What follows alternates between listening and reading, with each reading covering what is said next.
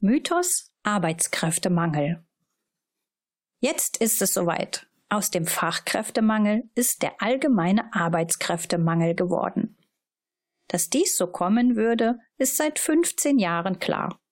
Reagiert wird aber erst jetzt.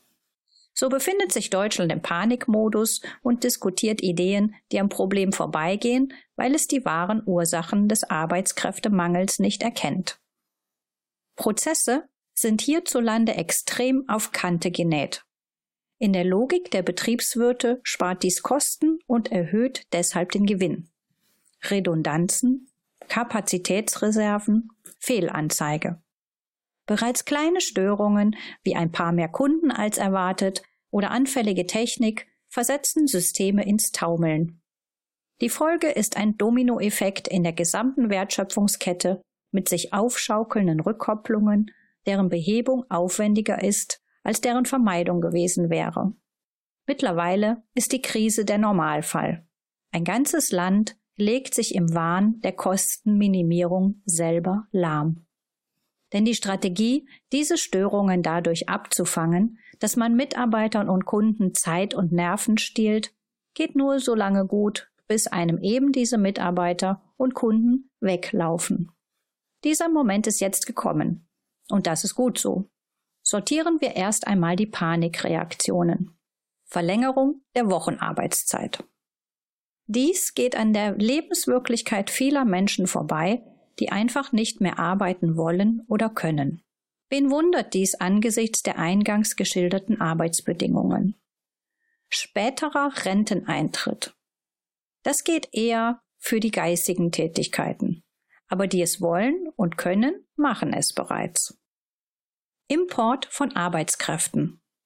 In ein Land, das die Hochqualifizierten in den letzten Jahren zu Hunderttausenden verlassen haben, und das nur noch für gering qualifizierte attraktiv ist? Unser Wohlstand und unser Wohlergehen werden nicht durch das Sortieren von Koffern an Flughäfen sichergestellt, sondern durch Entwicklung von hochwertigen Produkten, Prozessen und Dienstleistungen. Aber die Leute, die so etwas können, machen einen Bogen um dieses Land oder verlassen es. Arbeitszeitverkürzung. Davon träumt manch ein Bewohner von Downtown New Work. Motto, wenn Mitarbeiter nur noch vier statt fünf Tage arbeiten, sind sie ja so was von motiviert, dass sie so viel schaffen wie heute in sechs Tagen. Ich sage mal, steile These.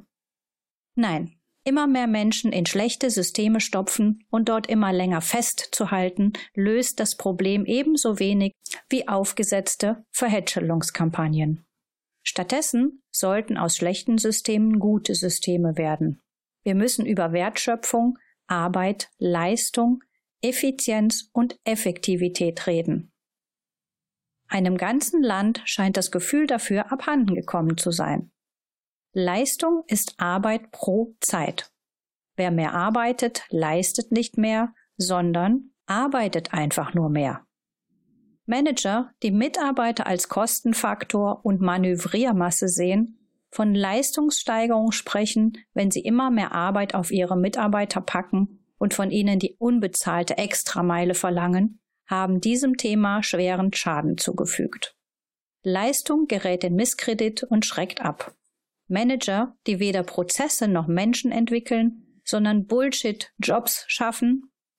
Immer weniger Menschen arbeiten wertschöpfend aber immer mehr Menschen erklären anderen, wie sie zu arbeiten haben.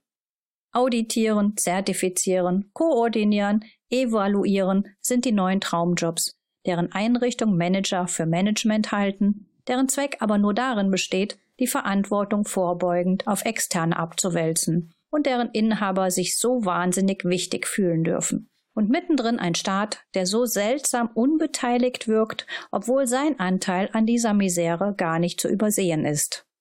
Ein Staat, der Unternehmen zu Berichten, Auskünften und Nachweisen verpflichtet und allein dadurch die Arbeitskraft von Hunderttausenden hochqualifizierten Menschen bindet.